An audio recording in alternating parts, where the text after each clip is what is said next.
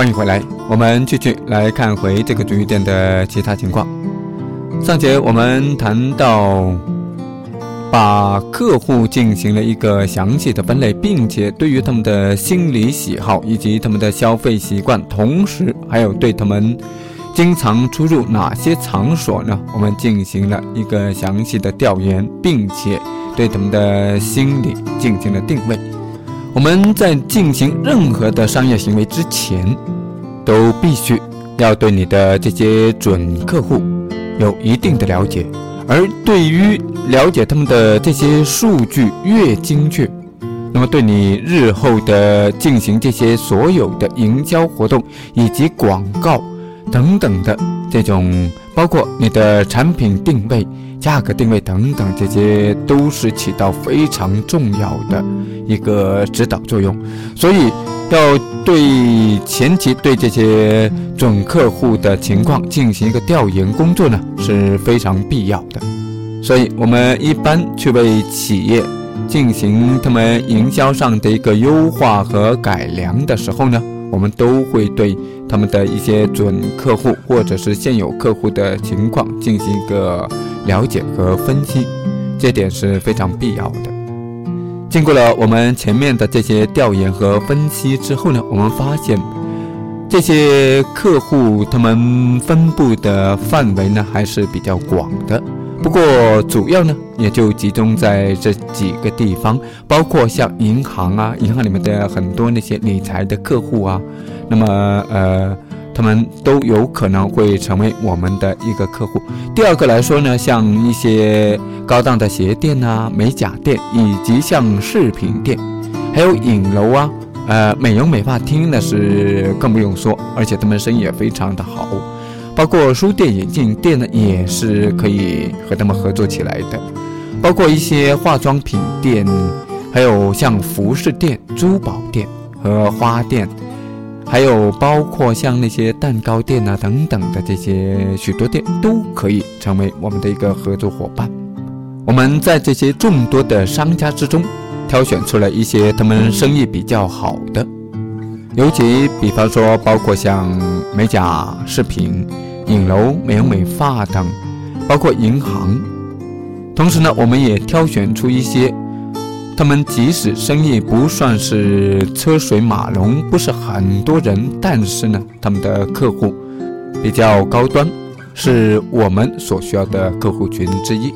比方说，像珠宝店。当我们把这些商家的名称选定了以后呢，我们就要考虑一个问题：一般来说，这些商家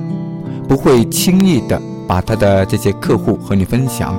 因为我们都知道，大多数的商家呢，他们不会愿意那么爽快的就把他们的客户推荐到你这边来和你共享他的客户。对他来说，客户就是他一笔巨大的财富。但是，是不是就没办法呢？那也不是，因为如果说我们能够通过一些巧妙的方法的话呢，他们还是会愿意，并且会积极配合的。怎么样才能够让他们更加主动、积极的配合，把他们的这些客户会直接推荐过来呢？同时还能够让他推荐起来的时候呢，是很自然的，不是很唐突的推过来。那么有什么好的办法呢？我们想，如果能够把让他推荐过来的这个行为呢，他也能够从中去受益。那么他自然就会愿意去推荐，同时如果还能够让他的客户从他的这个推荐之中去也受益的话，那么他的客户就会感激他，感激他的推荐，这样子的话，他就变得推荐起来会很轻松、很愉快，并且他愿意。如何才能够做到这点呢？自然我们就是要把。我们的其中一个项目作为一个礼品，去先赠送给他的这些客户，也就是做成一个体验券，去送给他的这些 VIP 的客户。但是这个体验券上呢，是印有清清楚楚是印有多少钱的，并且这个券在表面上看，跟我们的普通销售出去的那些券呢是没有什么区别的。有的人可能会考虑，那会不会遇到一些比较有坏心眼的人，他把你这张券拿来退，那么你不是亏了吗？其实这个非常简单，就是在那张券上呢印上这张券呢只能消费，不能够去兑换现金，就像其他的商家的那些券一样，那么就可以了。这个方案呢后来又跟那些商家升级成为买一送一。比方说，他买四十多块钱的东西，那么就可以送四十多块钱的这个券。当然，这些券是有有效期的。而客户拿着这个券到足浴店来去进行一个足浴消费的时候呢，他可以是不付任何一分钱。可能你会觉得，那这样子的话，足浴店不是亏了吗？其实这里呢是不需要担心亏损的问题的。这里就要涉及到营销上的一个叫做客户边际价值的问题，也就是你开发一个客户需要多少成本？比方说，像我们免费去给这位客户使用，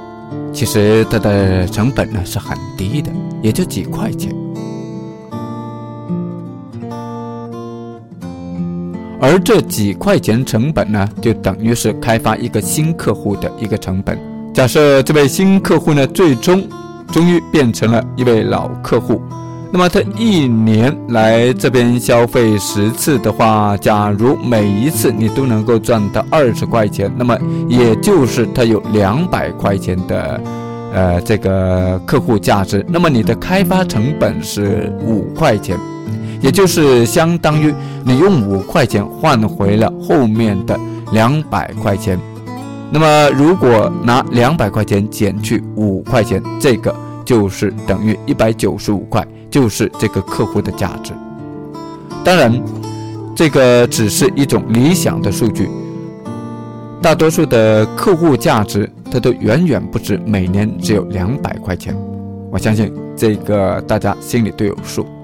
所以很多懂得计算的老板，他们都会选择这种方式。其实这也就相当于我们到电视台或者到报纸上去做广告。你看到电视台去做广告，一晃可能十五秒你就花掉了二十多万呢。而在报纸上去做个广告，如果你做个整版的广告的话，动不动就要花上十几二十万的。而这十几二十万块钱，你只是做一次啊，做一天。可能在电视台也就做那么个几十秒，你想这些钱花的多厉害？而如果把这些钱我们用在刀刃上，用在了吸引客户的身上，那么你会发现这些钱起的作用远远比你纯粹的做广告的那个作用大得多，并且你想想看，它这个成本那么低，也就那么几块钱。表面看起来是四十多块，其实它也就几块钱的成本而已。果然，采用了这些措施之后，这边的新客源就来了很多，并且通过技师们的引导之后呢，很多人他们都愿意购买充值卡。而现在一个月的时间到了，那么它总共加上原来的这些钱，就已经总共加起来。有二十多万块钱了，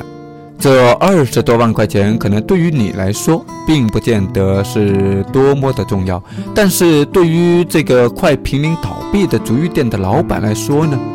对他却是解决了他的燃眉之急。在和这些商家进行横向联盟的时候，产生了一些小的插曲。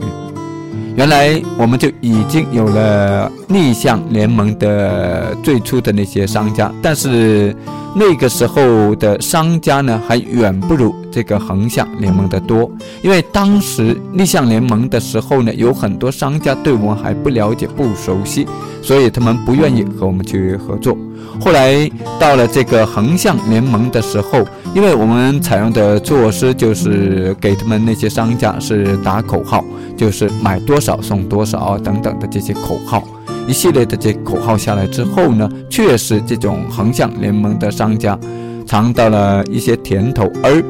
那些原来我们谈不下来的客户，有一部分呢，他们也被吸引了过来。导致到后来，我们不得不又印多了一大批这种体验券。我们在印所有的这些体验券的时候，上面印的不是体验券，而上面印的呢，就是看起来就和我们原来那些正规的这个足浴店是一样的，并且还印上了四十多块钱的价格上去。当然，在这个券上呢，也还要印上不退回现金，也不进行一个找零。防止一些别有用心的人去把这个券拿来退，想退钱，在这个券上印上多少钱是非常重要的。就比方像我们去送一件东西给朋友，但是这个朋友呢，他不知道这个东西到底值多少钱，他心里没底，那么他只能是靠自己去猜测。就像有一次，有一位朋友送了我几幅字画。因为我不太熟悉这位书画家，更不太了解到底这些画的价值到底值多少钱。后来知道另外一个朋友看到这个画的时候呢，他对这位画家的身价还是比较清楚，他才告诉我这些画呢都已经价值十多万。这个时候我才对这个画的价值有了一个。很明确的一个定位，所以当我们去标这个价格，尤其是标一些礼品或者是一些赠送品的，千万不要写个“赠”字，因为我不知道你的感受是怎么样。如果我拿到一张票，它即使上面写了一万八百块钱，但是我看到它是一个赠券的话，我就觉得它是一分不值。那么我就很难去认同他印的这个一万多，我只能够觉得他是太夸张了。所以，我们不单只要不要印上这个“正”字，要印上很明显的价格。印这些价格的时候，不要写着价值多少多少钱，因为价值多少多少钱，大家都感觉到这还是很虚的东西。就像在超市里面购物的那些商品一样，非常明确的标明多少钱，不必遮遮掩掩的。同时，我们也看到有的商品，看到他们可能由于希望由商家去具体定价，所以呢，他在商品上写着建议全国统一零售价是多少，实际上。建议这两个字，对于消费者的心理来说，就会觉得这个是有商量余地的。这个给人很明显的感觉，就是他不敢定死价，他不敢把他这个价格确定多少，让消费者有了一种很侥幸的心理，甚至会感觉你这个根本就不值钱。所以，我们必须要把这个价格非常的明确，并且斩钉截铁的。就像如果我们去买一件商品的时候，如果他能够讨价还价，虽然说我们一开始是觉得挺开心的，但是你没有发现，比方说你到一些服装城里面去找一些衣服，挑了很多，花了大量的时间，最终很疲惫才挑到了一两套，甚至可能你根本都还挑不好。你有没有发现，在这个时候，你挑花眼，并不是因为它太多，品种太多，或者是它的颜色太鲜艳，或者是等等的。你发现，更多时候我们是在寻找，在对比价格，而我们拼命的砍价的过程之中，就浪费了大量的时间，耗费了很多的精力。也许有的人可能他的时间比较多，比较空闲，他对砍价。觉得是一种乐趣，但是在更多的时候，我们对于那些斩钉截铁的绝不还价的这些商品呢，反而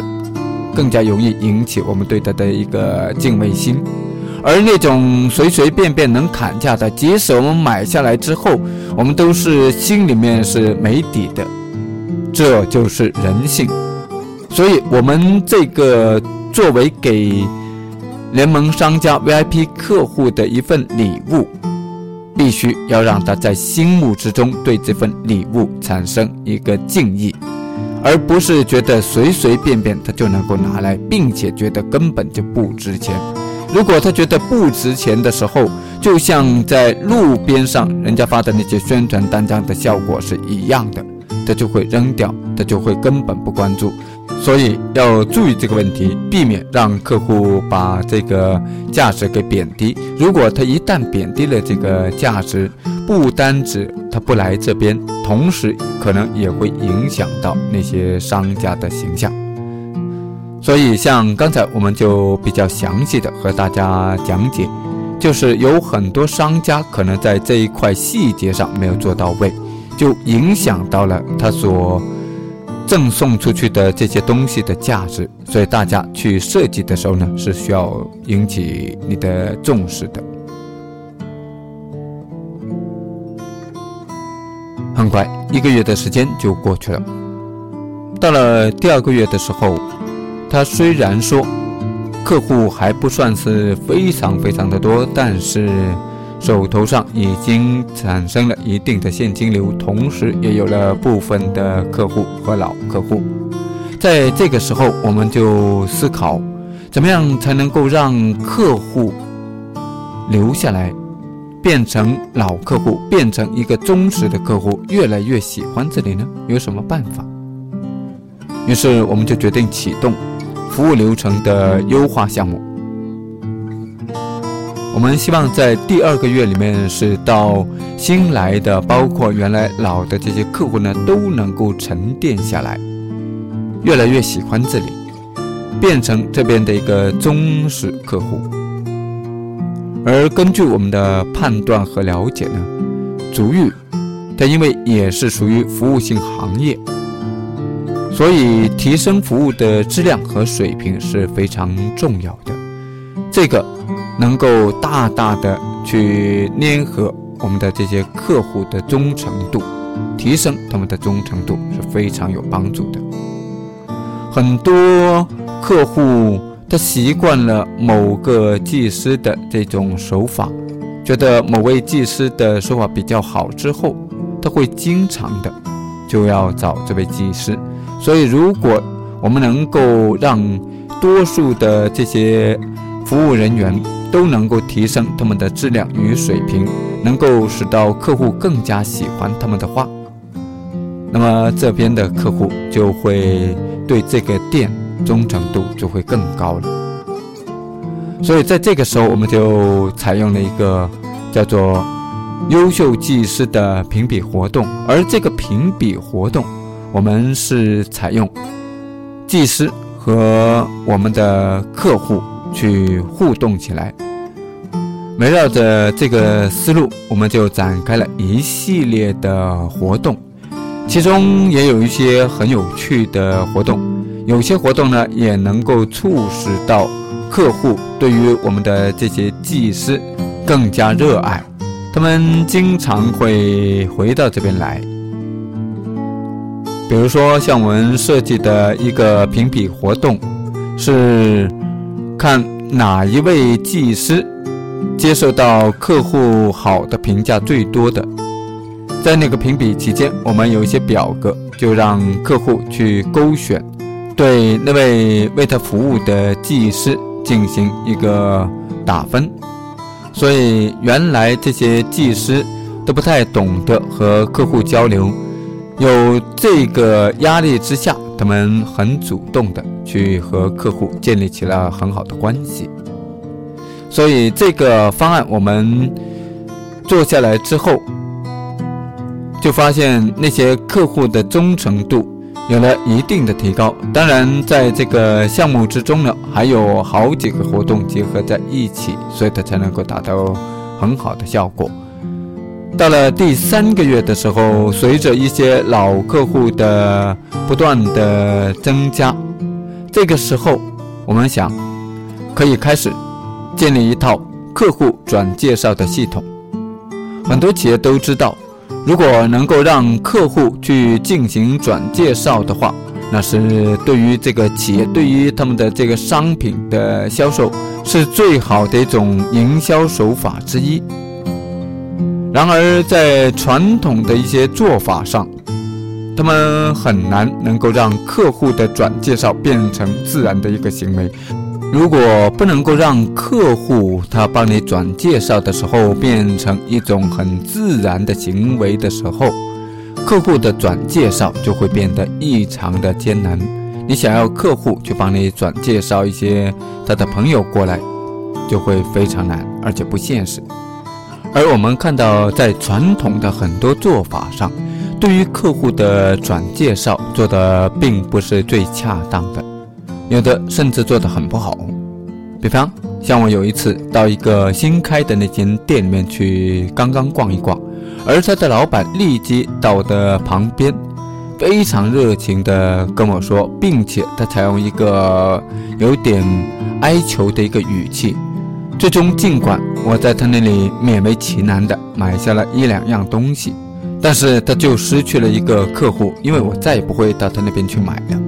所以，博取客户的同情并不是一种很好的方法。用一种乞求式去求人去买下你的东西，这很多时候是一种非常严重的错误。因为如果说客户是因为可怜你而买下你的东西的时候，不单只对你是一种鄙视，而对你给他的这个产品也是一种非常大的伤害。在祈求别人同情的时候，可能你是能够得到别人的怜悯，但是可能同时失去了你的尊严，同时对他所销售的这些商品也不会重视，甚至可能还会严重的话影响到整个他的这个行业在客户之中的一个形象，很有可能他整个行业就会被他。因为一次错误的采用这种乞求式的销售手法，而导致到客户对这个行业的一个轻视。没有哪个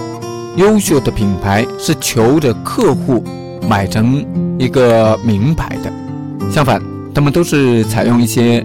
吸引式的营销手段，所以使到客户对他们的这个品牌极度的喜欢和渴望拥有。同时，也对他这个品牌产生一个非常大的敬畏感。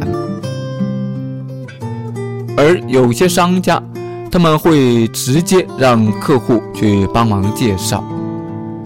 直接让客户帮忙介绍的时候，虽然说多数客户会口头非常爽快的答应，但是真正会帮他介绍的有多少人？先不说。大家会不会因为没有好处，所以呢就不帮他推销？即使他有好处给客户，客户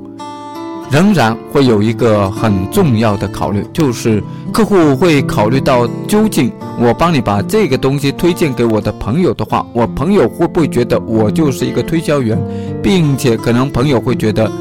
是不是我在帮商家推一些什么东西？所以大多数的人他们是不喜欢推销的。你想想，你会无缘无故去帮一个商家去做推销吗？我想不会，除非那个商家是你的朋友，是你的亲戚。如果这些商家和你并没有很深厚的关系的时候，一般你是不太会愿意帮他推荐东西的。就算是有些商家，他和懂得给一些好处，或者是给一些优惠给他的客户，但是如果他让他的客户直接去推销的话，很多人仍然不会。从人性的角度来说，我们多数人对推销人员都有一种排斥和反感的。为什么会看不起推销人员呢？如果从深一步的层次来看的话，因为推销人员有一种求着人的态度，而一旦出现这种乞求式的表现，在对方的心目中非常容易就形成一种轻视的态度。我发现这种微妙的变化不仅在对待推销人员的身上，在很多场合都会出现。有一次在朋友的聚会上，我看到有两个人，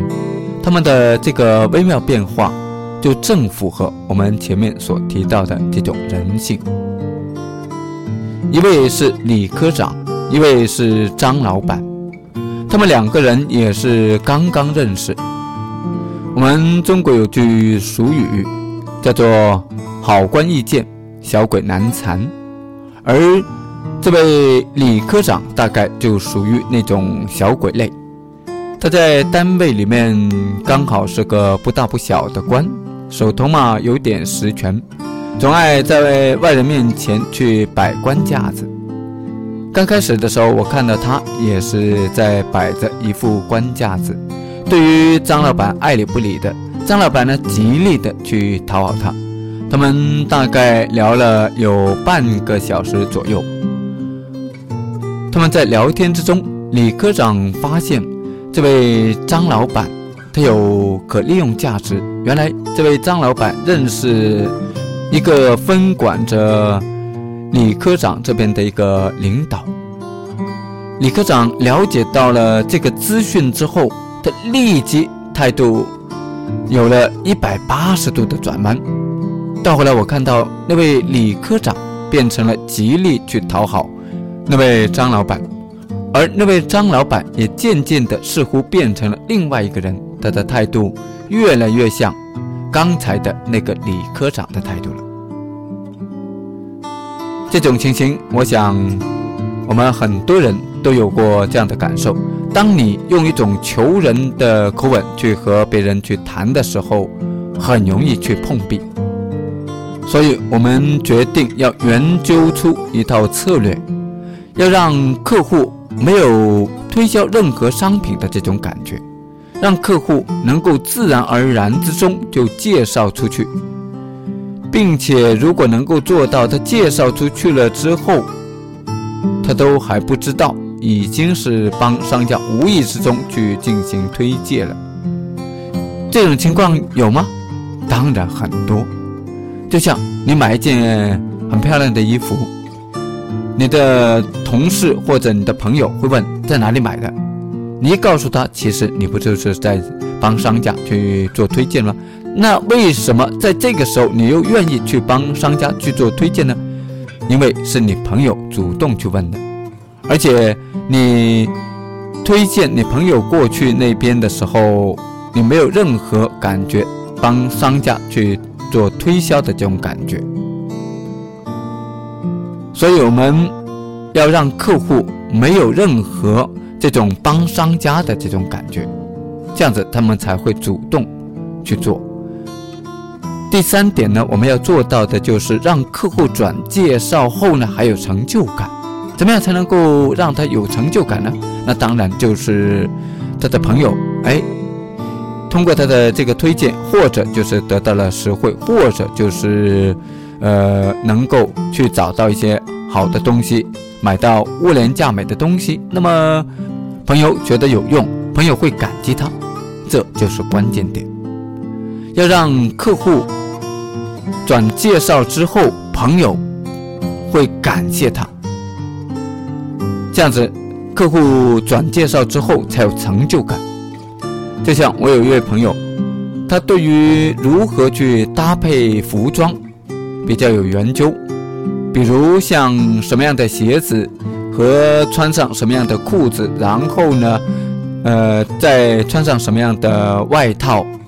内衣，穿什么东西等等，他比较在行。同时，对于颜色的搭配，他也是。有很有一套，而且呢，大家觉得他的眼光非常的好。很多人去买鞋子或者是买衣服，都问他到哪家去买好。同时，有的人还把他一起拉上到那边去挑。他呢，也经常帮一些商家，尤其是帮一些他认为是比较卖的东西比较好、比较时尚的那些商家去进行推荐。他这不就是在进行一个推荐行为吗？但是他自身并没有什么不好意思的，他的推荐朋友也是非常的喜欢，非常的认可。所以并不是说我们客户就一定不会帮我们去推销任何的东西，而是看你怎么样去做，你怎么样去说，这才是关键。怎么样才能够把我们刚才所考虑的这三方面三方面的问题解决呢？也就是怎么样才能够让我们的客户没有这种推销任何商品的感觉，